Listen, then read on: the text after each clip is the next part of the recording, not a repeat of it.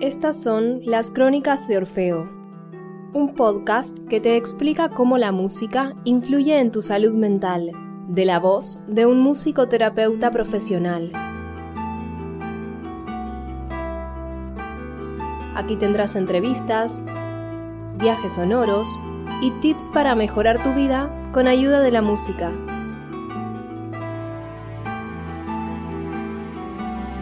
Y con ustedes su anfitrión, Aníbal Pérez. Bienvenidos y bienvenidas a las Crónicas de Orfeo. Y hoy es el turno de las entrevistas. Tenemos un invitado muy especial. Quizás algo distinto a las otras entrevistas porque hemos tenido siempre musicoterapeutas, pero hoy tenemos a un músico de jazz. ¿Y por qué tenemos un músico de jazz? Porque hoy vamos a hablar de la improvisación. ¿Qué semejanzas hay entre la improvisación musical y la improvisación en musicoterapia? Entonces, le doy la bienvenida a Ari Álvarez. ¿Cómo estás, Ari?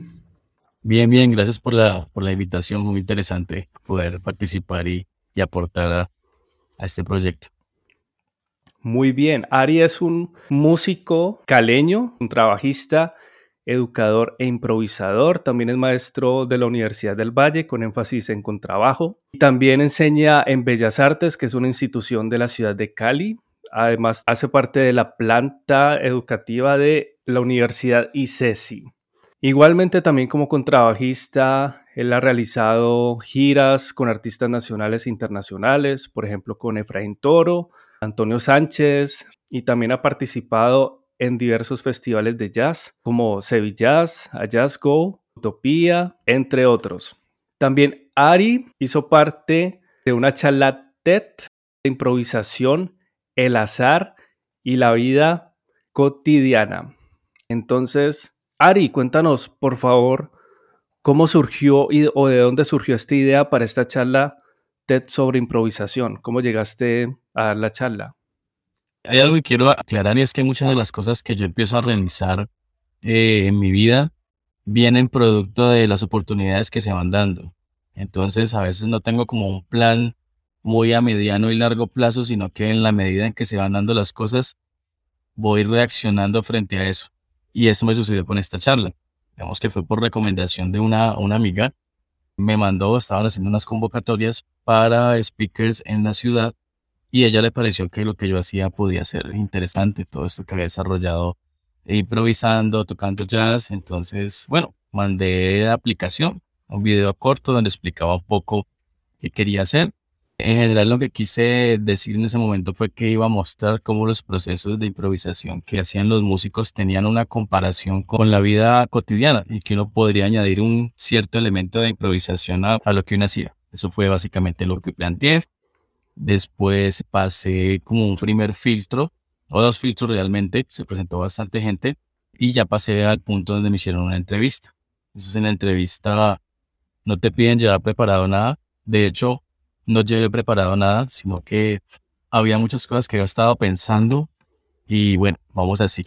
Parte de tener esa inseguridad o ese vacío donde no sabes y donde no controlas todo, es algo que siempre trato que esté en todo lo que hago, ¿no?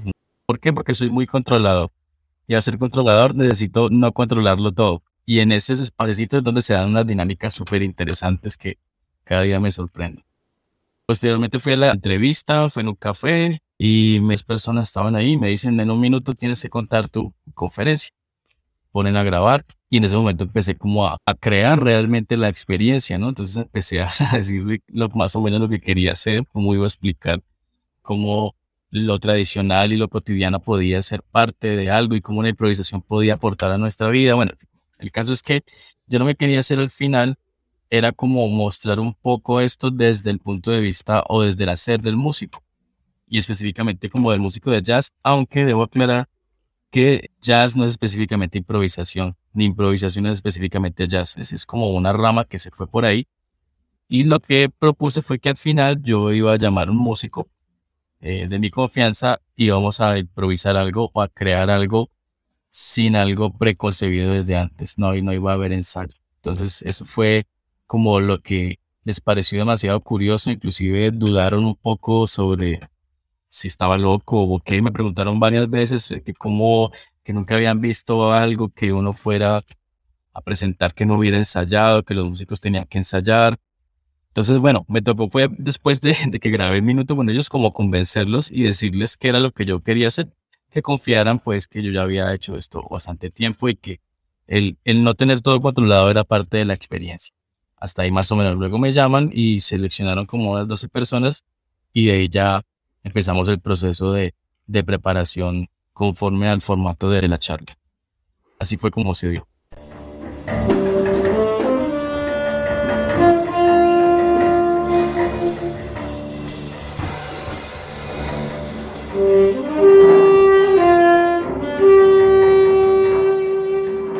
No, súper interesante esto que cuentas del control, que es algo que vivimos también mucho en la vida cotidiana. Cuando no tenemos el control, entonces comenzamos a sentirnos, uy, tengo que hacer algo o tengo que reaccionar de alguna forma.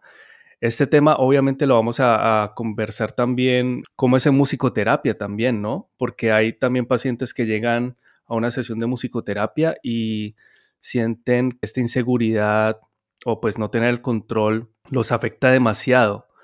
Y entonces también aprenden en la improvisación a que no siempre es bueno tener control, o sea, eh, también es bueno dejarse llevar por el azar, no tener preparadas las cosas. Y bueno, también siguiendo con este tema, entonces te quería preguntar cómo fue tu llegada al jazz y más específicamente a la improvisación, a divulgar este tema de la improvisación. Yo llegué, bueno, al jazz, no había tenido ningún contacto con el jazz antes de estudiar música, digamos que lo que escuchaba en mi casa era mucha música tradicional de, de Colombia y algunas eh, cosas también, pues rock de, de, otros países, ¿no? No había como esta influencia. Cuando empiezo a estudiar música, pues me di cuenta de todo el gran universo de la música clásica y me apasionó un montón por eso. Me gustó muchísimo conciertos y biografías, bueno, todo este tipo de, de cosas que conllevan, digamos, las músicas clásicas, eh, por una parte. Mm, después tuve como un choque con mi realidad un poco y, sentí que había empezado tarde el proceso para, digamos, lo que se plantea uno, digamos, dentro de una carrera eh, prominente en la música clásica. Entonces tuve que hacer un poquito como ese duelo eh, con respecto a eso, pero al mismo tiempo mm, empecé a tener relación con las músicas populares.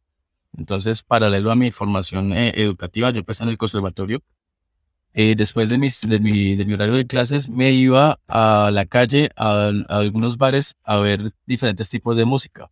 Entonces iba a ver músicos tocando salsa y justo en esa época conocí uno de, mis mentores, podría así decirlo, que hoy en día todavía conversamos bastante, el maestro Jaime Henao, que es una persona que estaba incluida en la academia, pero era la persona que daba las clases de las músicas populares y entonces me empezó a mostrar música. No había plataformas digitales, no había internet en esa época.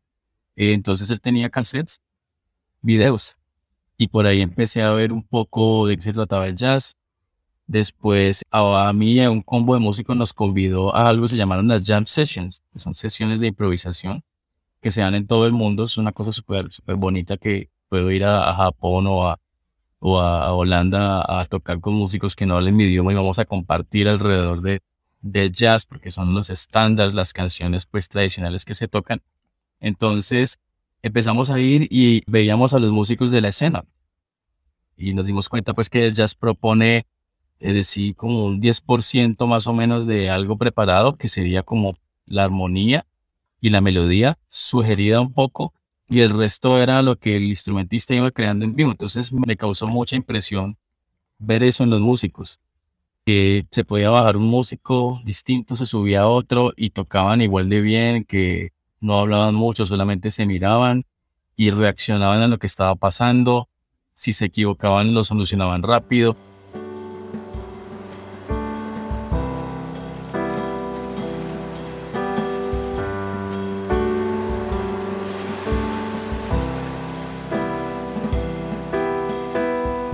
Ese tipo de cosas empezó a, darme vueltas en la cabeza y empecé a compararlo un poco con lo que estaba recibiendo en la, en la formación tradicional, que fue bastante importante y relevante, pero notaba que no había un cierto espacio para la creación, como si lo estaba viendo por fuera. Entonces, nada, poco a poco empecé a ver que también era un campo de estudio porque empecé a, mirar, bueno, cómo es el jazz y, encontré una complejidad bastante grande en el desarrollo de esta música desde el ritmo, la armonía y sus melodías y sobre todo la parte creativa. Entonces me llamó la atención y dije, yo creo que como instrumentista puedo hacer mucho más si me voy por esta rama que si seguía persistiendo en la música clásica. De hecho, eso es claramente se ve en las biografías de músicos, por ejemplo, como Ron Carter, un gran contrabajista que tocó con Miles Davis. Ron Carter vino a Cali hace unos dos años y Ron Carter se presentó a una orquesta filarmónica en Estados Unidos de su época y, por la cuestión racial no fue seleccionado, aunque fue el que sacó el puntaje más alto. Fue como una tragedia, pero al mismo tiempo digo, no tendríamos a Ron Carter en el jazz si no hubiera sucedido eso. Entonces, es, fue como algo tremendo y, y, de ahí empecé como ya a explorar a profundidad de qué se trataba todo eso. Eso fue más o menos la forma en que yo dije, por aquí, por aquí me voy.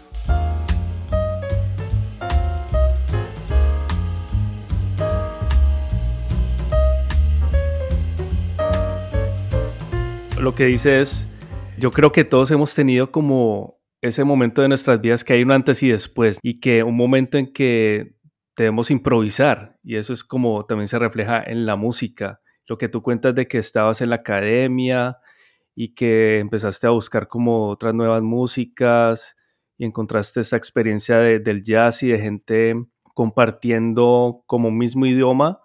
Claro, eso pues, es como una nueva puerta que se abre y entonces es como muy emocionante saber de que yo puedo crear también como de la nada, improvisando, porque muchas de las piezas que conocemos en realidad son creadas así, ¿no? Como tú dices, eh, son improvisadas y, y luego pues son escritas. Y aquí también yo creo que se asemeja mucho a la improvisación que hacemos los musicoterapeutas. Como tú dices, en una jam session puedes encontrarte a gente o músicos de jazz por ejemplo, el Japón, y entonces se miran y se entienden y, pueden conversar con la música. Y en una sesión de musicoterapia pasa algo parecido. Obviamente el contexto es algo distinto. Es un contexto donde hay un marco donde uno debe conocer un poco la historia clínica del paciente con antelación. Sin embargo, uno debe estar abierto como a eso, a la sorpresa. ¿Qué me va a traer el paciente? ¿Con qué va a venir? Y entonces pasa mucho en las sesiones, que uno va a empezar una sesión y entonces entra un paciente, sea un niño, y es muy distinto a lo que puede pasar, digamos, en una clase de música, que en la clase de música, bueno, los niños se sientan y muchas veces pues no nos preguntamos cómo se está sintiendo ese niño, pero en una sesión de musicoterapia un niño puede entrar muy rápido y puede tomar un instrumento sin decir nada, sin decir hola. E improvisar, empezar a improvisar. Todo esto porque pues la improvisación también es una forma de, jugar y al jugar también se puede conocer a otra persona y también se puede aprender mucho de, las personas.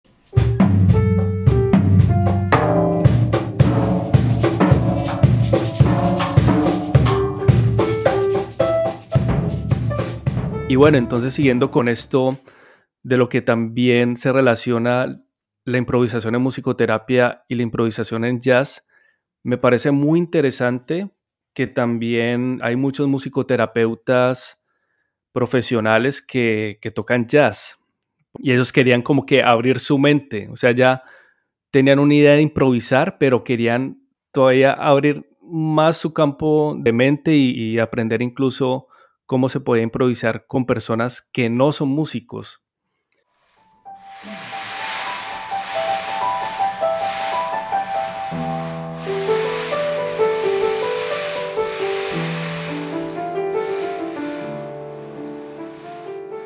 Siguiendo con este tema, hay una figura del jazz que es una figura grandiosa. Es Keith Jarrett, que es uno de los grandes músicos de jazz, que hizo un concierto en Colonia en el año 1975. Este concierto creo que es uno de los más eh, de los álbumes más vendidos de toda la historia. Creo que el, primero, un solista de jazz. Y volví a escuchar hace, unos días y es impresionante porque eh, me trajo a la vuelta como si fuera Bach, pero en el siglo XX. Y entonces uno cuando lo escucha es como la improvisación toma una forma orgánica, es como un ser viviente que se va transformando y se va transformando. Entonces, lo que yo sentí fue como que, bueno, ¿a dónde va a parar esto? Es una experiencia que creo que mucha gente no, pues no la ha tenido y me imagino que los que la vivieron aquí en, Alemania, en Colonia, pues es algo indescriptible. Y entonces, pues, Keith Jarrett habló sobre su álbum, sobre la grabación. Y entonces dijo lo siguiente en unas palabras. Me parece también interesante lo que dice. Él dice, simplemente Quiero ampliar el significado de la música de este álbum con palabras. El significado para mí es la verdad que implica esto. Un artista que crea espontáneamente algo que se rige por la atmósfera, el público, el lugar, tanto la sala como la ubicación geográfica, el instrumento, todo ello canalizado conscientemente a través del artista para que el esfuerzo de todos se vea recompensado por igual, aunque el éxito o el fracaso pertenezcan completamente al propio artista. El artista es responsable de cada segundo. Estas son tremendas palabras. ¿O, qué, qué, opinas tú, eh, Ari, sobre estas palabras de Keith Jarrett? Bueno, sí, él, es uno de los primeros referentes que tuve también a la hora de improvisar, ¿no? O sea, eh, porque él es uno de esos jazzistas que bebió de las fuentes de la música eh, académica tradicional, pero la pone en función de la creación. Y es un, algo que no, se ve mucho, ¿no? Una formación muy sólida en, música clásica.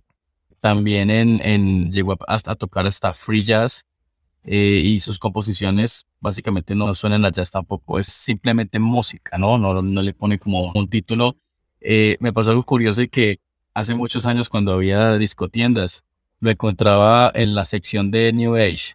Ahí encontraba la música de, de Keith Jarrett. Me, me, molestaba un poco, pero después me di cuenta que, que sí, que, que era así. O sea, la música de él trasciende. Ahí tenemos algo en común con la musicoterapia también, ¿no? Que dicen que es nueva era. también. Sí, también he escuchado lo mismo. Mira que hay algo muy importante ahí, no sé si lo leíste, pero casualmente él comenta que no estaba contento con el piano que tocó ese día. O sea, él, es una persona que es un poco rígida en muchas cosas, un, pues como su genialidad también, es muy irreverente un poco también y muy cerrado, pero comenta que, que no le gustó ese piano ese día y se creó semejante obra por donde la mires, ¿no?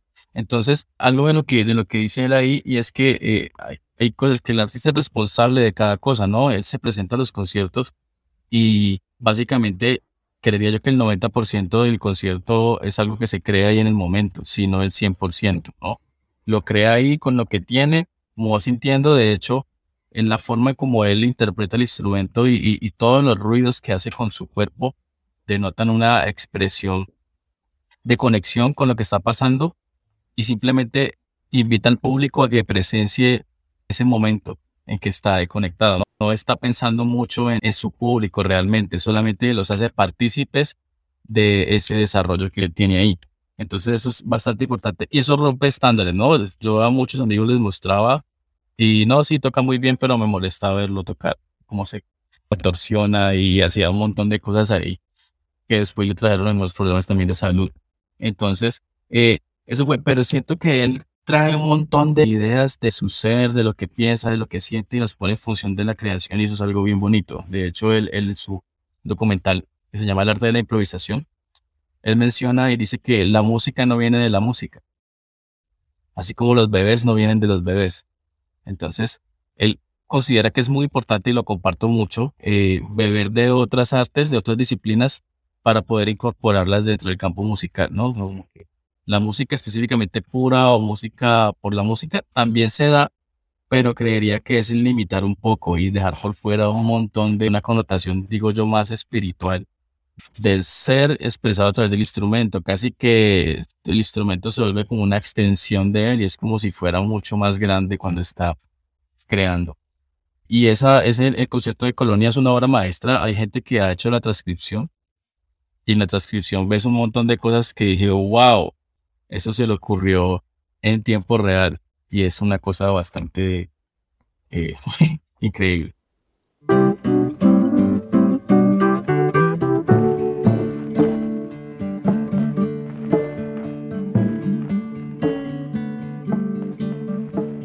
Sí, es un espectáculo único. Bueno, incluso esto del momento único, ¿no? De, la improvisación.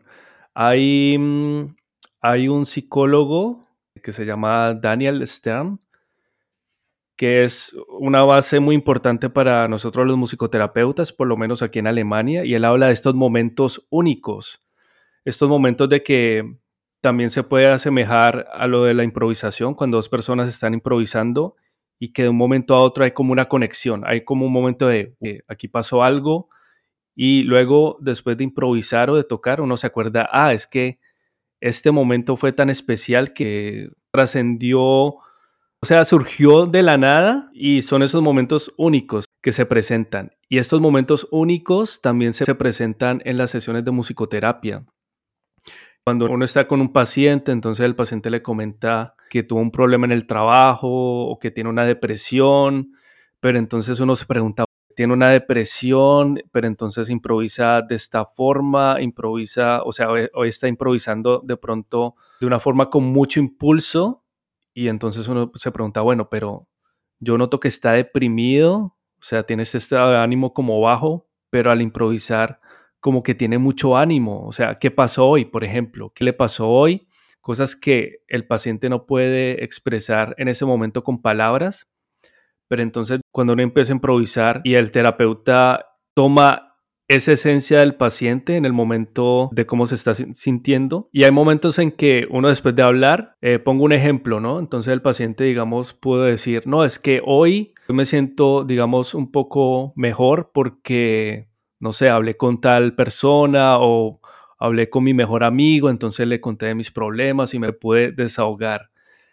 Entonces uno piensa como que, ah, sea, la improvisación entonces sirvió como de transmisor también, de medio de, expresión para que el paciente pudiera expresarse, al principio no con palabras, pero ya después sí fue conectando estos momentos únicos que dan en la improvisación y ya luego decir, sí, eh, es que en realidad hoy me siento mejor,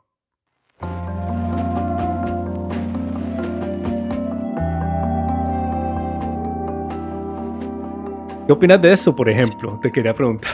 Mira, mientras, mientras hablabas, eh, yo todo eso, o sea, me estoy dando cuenta que, que soy un musicoterapeuta empírico y que lo hace sin saber, porque hay muchas cosas que empiezo a asociar. Eh, por ejemplo, yo doy una asignatura que tiene que ver acerca con la historia del jazz y hay una cuestión que yo concluyo y es que toda esta libertad y esta gran capacidad de expresión que tienen los artistas de jazz y toda esta profundidad emocional se debió a que esta música se dio en unas épocas de mucha opresión. Sí, había mucho racismo, trabajaban muchísimo explotación, sindicatos, mafia, muchas cosas y mucho sufrimiento digamos, para la población afroamericana. Y esta misma, yo les digo a mis estudiantes que esta misma opresión y cosas tan malas como que hay una fuerza divina que dice vamos a darle un estatus a esta música y vamos a redimirla para que sea algo para todo el mundo. Y hoy por hoy el jazz es patrimonio de la humanidad y es una música que todos los países se pueden apropiar de ella. Entonces, ¿qué digo yo?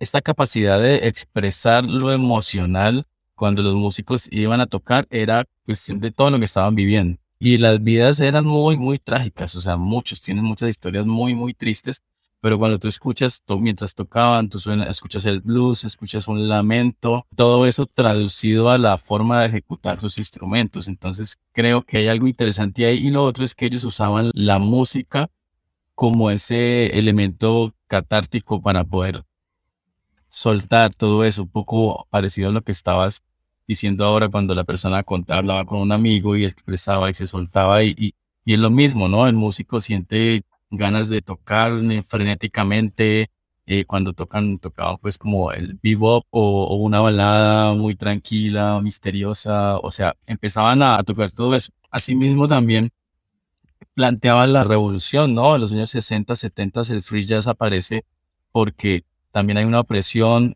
Ku Klux Klan, todo este tipo de cosas y ellos empiezan a hacer como jazz eh, protesta, rebelde, revolucionario, lo que los rockeros también por otro lado iban, iban haciendo. Entonces pienso que el jazz tiene esta cosa característica y que la música, si bien no es que uno toque algo y eso sea triste o sea feliz, pero sí es un medio por el cual nosotros podemos como soltar, es un gran, gran ejercicio.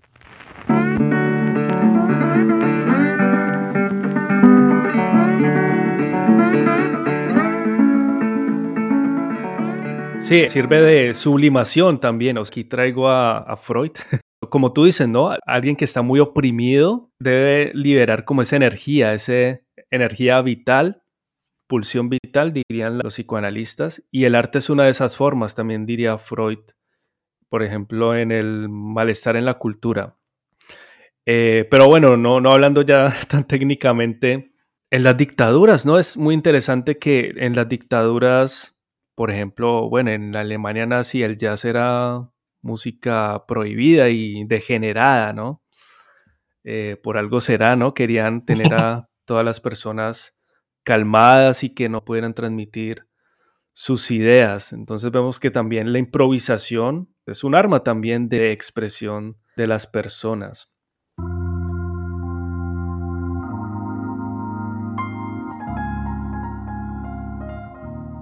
También estabas comentando lo del free jazz.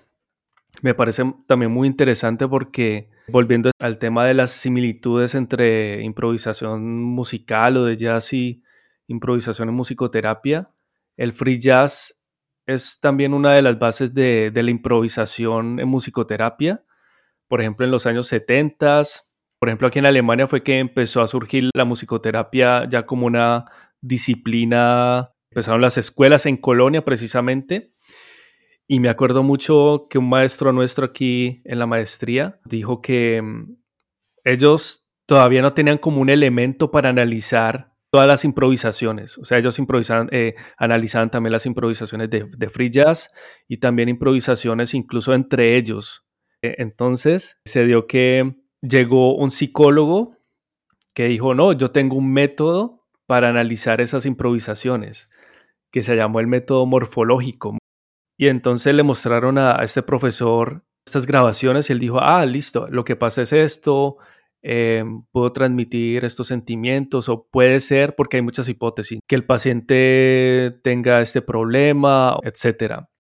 Luego también hay una fuente fundamental que es el, de las vanguardias también que tú comentabas. Las vanguardias, también la musicoterapia que en Alemania se basó en, lo que se llama nueva música, que en el argot popular se podría decir que es como solo ruido música contemporánea, pero que eh, en mi opinión, cuando uno, por ejemplo, estudia musicoterapia, uno es como un sismógrafo. Eso quiere decir que uno capta como todas las vibraciones y vibraciones son como sensaciones de cómo está la persona o qué pasa en realidad en la música y trata de entender qué, qué, hay ahí de, verdad en, el trasfondo de la música sin tener como eh, una idea cuadriculada como anterior de que no, eh, hay música que me gusta, que puedo escuchar y hay música que no me gusta, entonces esto no la escucho, ¿no?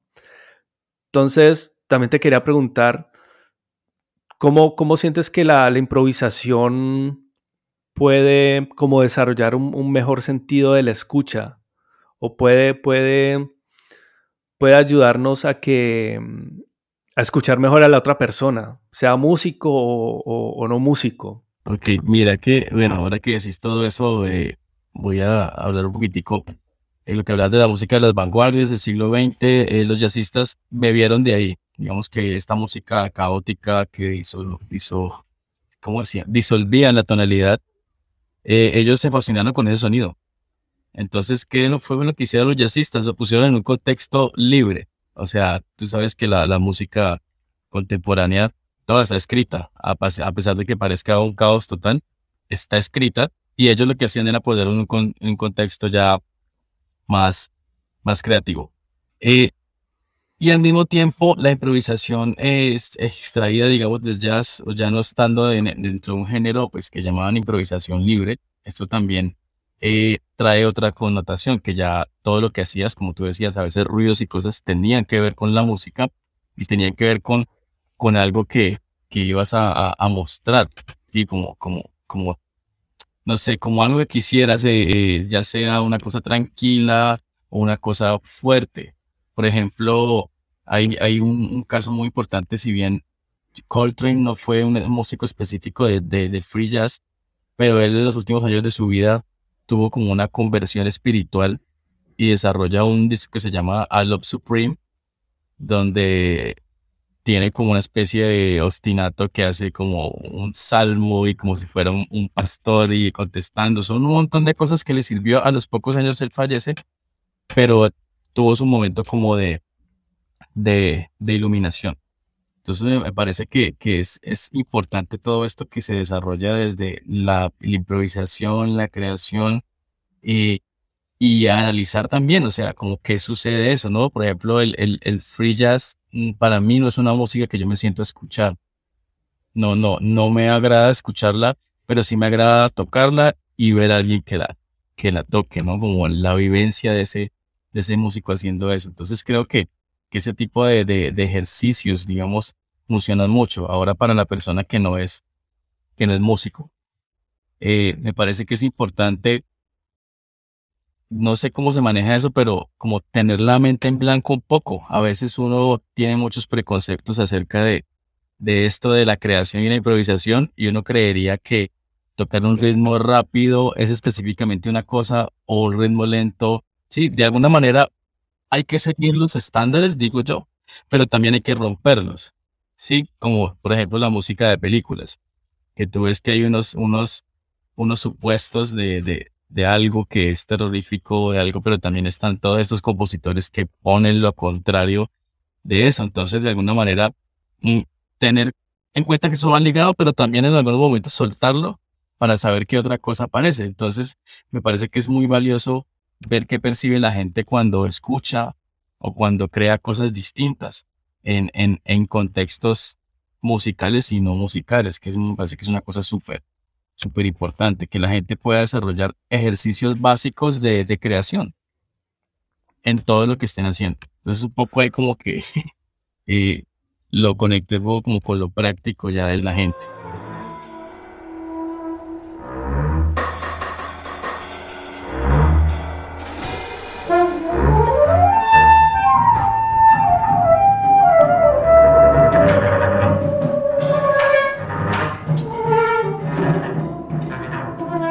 Sí, no, y es que además, en realidad, todas las personas podemos hacer música, bueno, excepto hay un pequeño porcentaje, que es el 1%, que son las personas que tienen un trastorno musical que se llama amusia, que son las personas, por ejemplo, que si tú eh, tocas un ritmo y les dices, bueno, toca lo mismo, y no, no es que sean arrítmicas, sino que de verdad tienen un problema serio, estas personas sí no podrían hacer música, pero de resto todas las personas pueden improvisar e improvisar, como tú dices, yo lo entendería más como impulsos, como tener un impulso de hacer algo y transmitirlo por medio de la música. Y esto es algo, eh, ya que dices de, de, las personas que, mm, cómo podrían improvisar, nos pasa mucho a nosotros los musicoterapeutas y es que, claro, una persona va a una sesión de musicoterapia y lo primero que dice es como que, ah, pero yo no, no sé música, yo nunca he tocado un instrumento.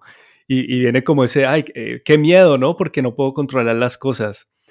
Y pasa mucho que, o bueno, me ha pasado que después que tocan es como que una experiencia de que pueden decir, yo nunca había sentido algo así de que podía hacer música con otra persona y conectarme en musicoterapia diríamos resonar con esa persona y luego intercambiar eh, aspectos de, sí, de nuestra vida, de, cómo nos sentimos, del estado de ánimo. Y mm, también lo que dijiste de la música espiritual de Coltrane, cuando con este obstinato, es también algo muy común en musicoterapia que hay Por ejemplo, casos de cuidados paliativos, que esto es cuando las personas están en un estado final o están eh, cerca de fallecer.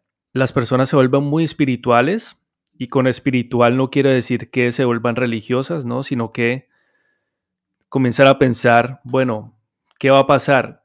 ¿Voy a trascender a otro lugar, a otro estado? Eh, ¿Cómo es la muerte? Todas estas preguntas pueden tener una respuesta cuando uno improvisa o cuando uno hace música. De pronto Coltrane, como tú dices, falleció también unos días eh, después. De pronto sintió la necesidad de, hacer esto, de explorar en la música su lado espiritual, ¿no? De qué va a pasar conmigo, qué, qué dejé también atrás, ¿no? En mi vida, qué hice en mi vida, qué hice mal, qué hice bien. Y es, estos aspectos, estos temas aparecen mucho en musicoterapia cuando uno hace, eh, hace cuidados paliativos, que también el paciente se pregunta todo esto de, ¿fue bueno lo que hice en mi vida? ¿Cómo es mi relación ahora con mi familia de pronto que voy a fallecer? Y la improvisación entonces en musicoterapia sirve como esta herramienta en donde muchas veces estas personas que están muy débiles porque pues tienen una enfermedad grave, no pueden expresarse, ¿no? No pueden expresar en palabras sus sentimientos, pero entonces por medio de la música sí lo pueden hacer. Entonces, por ejemplo, hay instrumentos muy fáciles de tocar, que no, no requieren mucha energía, que es, por ejemplo, la zánsula.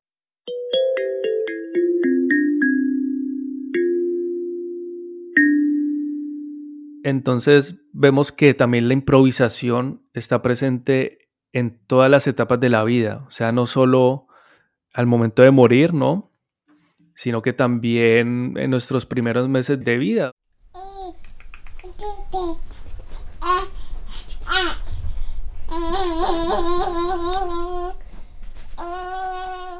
También quería preguntarte cómo abordas la enseñanza de la improvisación en la academia y qué, qué dificultades conlleva esta práctica de la improvisación.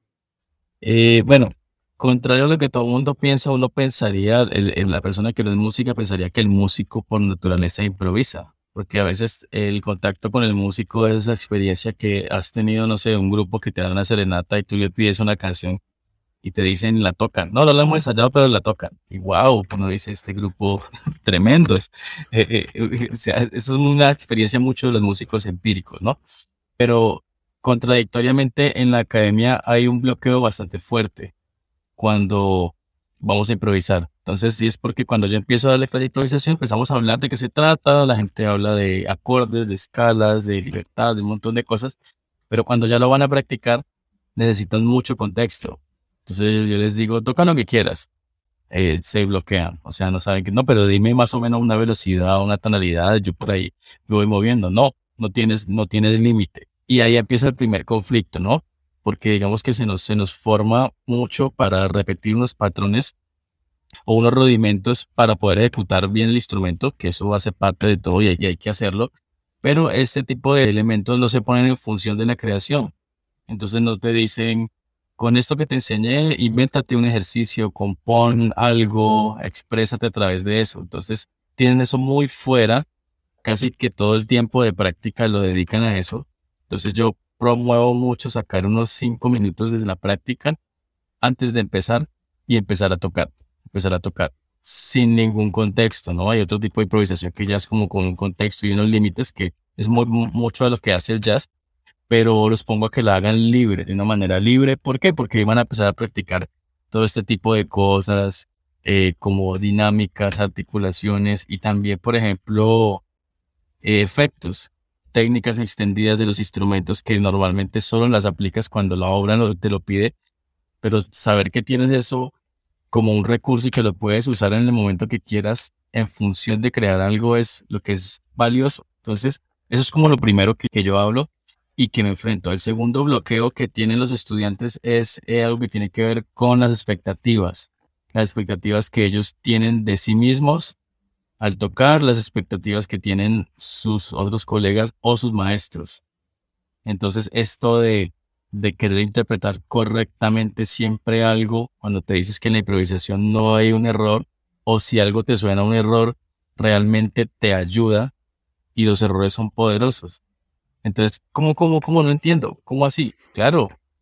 Sí, y los jazzistas lo usaron mucho. Sí, y Miles Davis en sus grabaciones tiene unas notas que nada que ver, pero las pone como con una personalidad tan, tan, tan, y como estoy seguro de lo que hago, que, wow, funcionan y suenan bastante bien. Entonces, siempre la parte de la clase de improvisación es mucho, romper mucho bloqueo al principio y después ir, ir liberando. otra cosa que es bueno que les digo a cada persona que va a improvisar, a los que nos están oyendo, es que cada cosa que tú crees aparece por un instante y se va. Y es única e irrepetible. Entonces es una cosa bastante eh, especial, digamos, espiritual, que puede generar algo especial. Es como una cosa que solamente tengo yo y que lo hice solamente en, ese instante. Entonces, eso es muy bonito. Ahora estoy tratando de incluir también eh, de otras disciplinas. Entonces, por ejemplo, me he acercado un poco al teatro y ver cómo la improvisación la desarrollan ellos es tremendo. O sea, casi que improvisan más que los músicos todo el tiempo. Entonces, estamos haciendo una cuestión como interdisciplinar de la improvisación que el, el actor se alimenta de los músicos y los músicos de él. Pero sí, sobre todo es, es mucha inseguridad. O sea, esa de, de, no soy bueno, no lo puedo hacer bien, que lo que escucho no me siento agradable. Bueno, ¿y quién te dijo que algo es bonito o es feo? Esa concepción de la ejecución que obedece a una cuestión más estilística de periodo de cómo se tocan, eso está bien, pero cuando te saco de ese contexto puede ser, ser libre. Entonces, de esa manera, un poco por encima es como yo lo manejo y también adicional a eso, eh, tengo dos textos guías. Uno se llama Free Play. The Free Play es un libro de un violinista, se llama Stephen Nashmanovich, y es como algo tremendo, tremendo. Cita a los músicos, casi no tiene ninguna eh, connotación musical teórica, pero habla mucho de reflexión y de pensamiento. Y él está influenciado mucho por el Zen. Eh, y hay otro que se llama eh, Maestría sin esfuerzo, de un pianista norteamericano que se llama Kenny Werner, donde él plantea mucho hablar de los bloqueos, de los bloqueos que hay a la hora de tocar, de improvisar, y hacia el final del libro plantea una serie de, de meditaciones con respecto a eso es súper interesante. Como con esos dos textos yo voy trabajando también con mis estudiantes.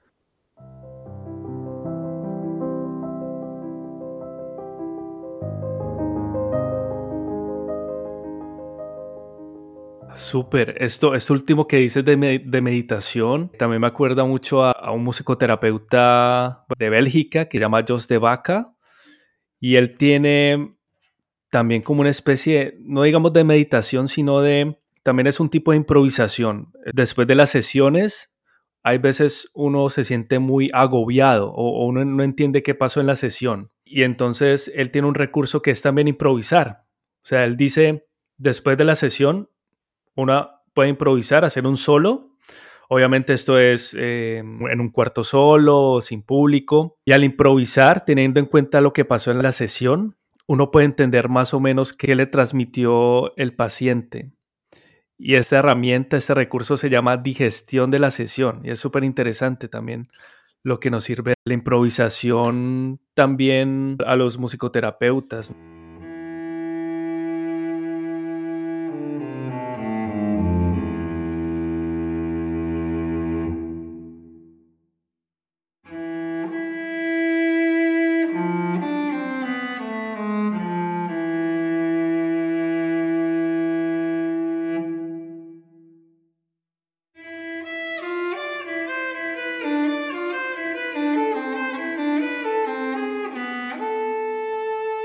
Con este enunciado de la musicoterapia y la improvisación como recurso, ¿tú qué crees que le puede aportar la improvisación a una persona común y corriente? Lo que yo he visto y que le puedo comentar a la gente es que nosotros por mm, naturaleza, el ser humano es creativo y todo el universo está en movimiento. Movimiento es creación y la improvisación es como este Big Bang de una composición o lo que sea. O sea, eh, por ejemplo, en la persona que hace algo con tos, podemos hacer cosas con nuestras manos. Es un elemento muy importante las manos y, y las manos significan crear, moldear, ese tipo de cosas hacen que, que yo trato es como de, de, de hablar con la gente y devolverle su capacidad creativa. Muchas veces por el día a día, eh, gente que tiene trabajos muy de rutina y que tiene que hacer casi que como manejar una máquina y operar una máquina y al otro día volver a lo mismo, como que se repite el mismo día todos los días, eh, pierden esa capacidad de creer que pueden crear algo. Entonces, ejercicios básicos que he leído también mucho en el, free play como de, irte a tu trabajo caminando y tomar una ruta distinta. A veces sucede que tomas una ruta distinta y te encontraste un amigo de la infancia que no veías hace años o pudiste ayudar a alguien o evitaste un peligro. O sea, siempre trato de empezar a movilizar cosas. Cuando uno siente que todo está muy estancado, trato de moverlo y eso le sugiero mucho a la gente. Voy a ponerme una media de un color y otra de otro color. o sea, como generar ciertos tipos de cosas y, permitir que las cosas que vayan llegando me permitan eh, añadir valor a lo que estoy haciendo. Sí, entonces la creación desde cualquier punto de vista es válida, digamos, todo el tiempo voy a construir cosas al azar, es importante esto, y ya adaptada, pues digamos, como a los instrumentos. La música también recomiendo a las personas que accedan a los instrumentos, o sea, la música y su instrumento vocal, todo eso es bien. Yo lo que he hecho con músicos es que los cambio de instrumento. Entonces, por ejemplo, a un baterista lo pongo que toque un violín y a ver cómo se siente, ¿no? pero yo no se lo sé tocar, ¿no? No tienes que saber tocar, simplemente míralo como es y, y trata de crear algo ahí. Entonces son experiencias bastante interesantes. La otra cosa que pasa con la improvisación es que cuando la gente llega un momento donde se empieza a sentir segura de lo que está haciendo por las condiciones que tiene. Entonces, básicamente, yo también trato de, que la gente no se sienta segura. Uno se siente como ese estado de, que todo lo tengo controlado. A veces también, eh, en mi perspectiva, no es tan bueno porque cuando uno controla, a veces tiene a tener las actitudes distintas con respecto a todo. Entonces, saber qué va a pasar ahora, esta cosa repentina, es buenísimo. Y una última cosa que quería comentar que yo hago, les pongo a hacer ejercicios de escritura automática. Es decir, vamos a escribir ta, ta, ta, ta, ta, ta, ta, ta, ta, y después les pido ya que le pongan una coherencia y traten de armar el discurso. Y así mismo con el instrumento. Es una cosa que añado, ¿por qué? Porque despierta, nos, nos rompe un poco el esquema. Entonces, pues no, a los que nos están escuchando que todo es creación. Yo improviso hasta cuando estoy cocinando. Una especia nueva, eh, bastantes tipos de cosas que pueden salir diferentes y, y, y buenas, positivas, pues.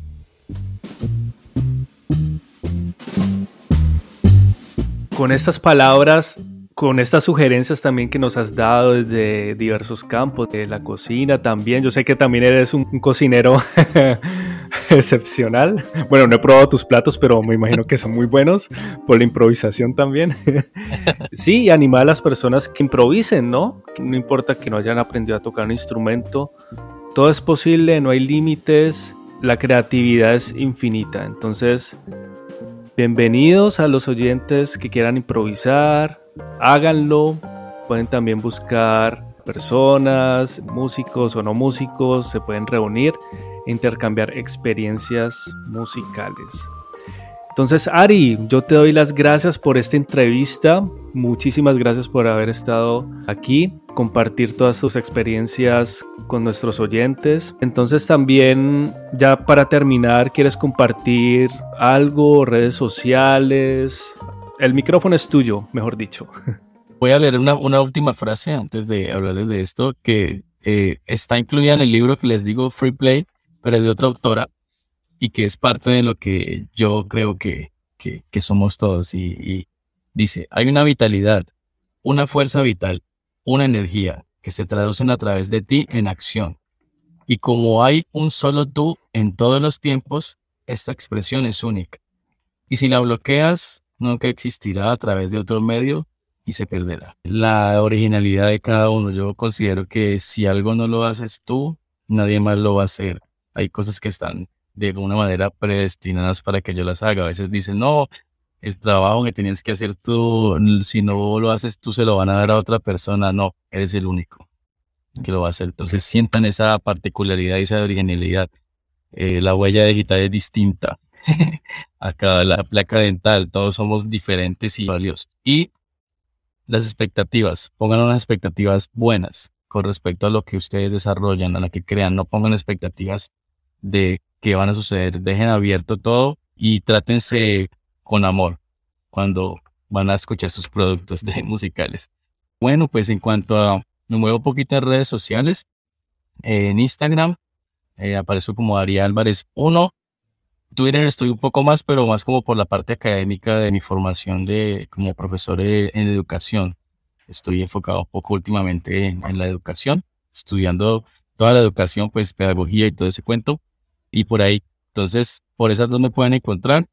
Y trabajo mucho, pues, lo que tiene que ver con la producción musical y los arreglos musicales. Entonces, en algún momento seguro integraré como todas estas cosas y les estaré mostrando. Eh, a ti, gracias por la invitación. Nunca había compartido acerca de la, con alguien, con un musicoterapeuta y sobre todo me sorprendí también eh, de cosas que son similares. De todos modos, sí quiero aclarar que la forma en que yo expreso ciertas cosas tienen que ver mucho más con lo que hacen los musicoterapeutas y no tanto con específicamente la improvisación de jazz, que cuando hablas con un jazzista netamente que no ha explorado otras cosas, te va a hablar de teoría musical y no va a profundizar, digamos, en otras cosas. Entonces, hago la salvedad por si ah, hay algún jazzista escuchando.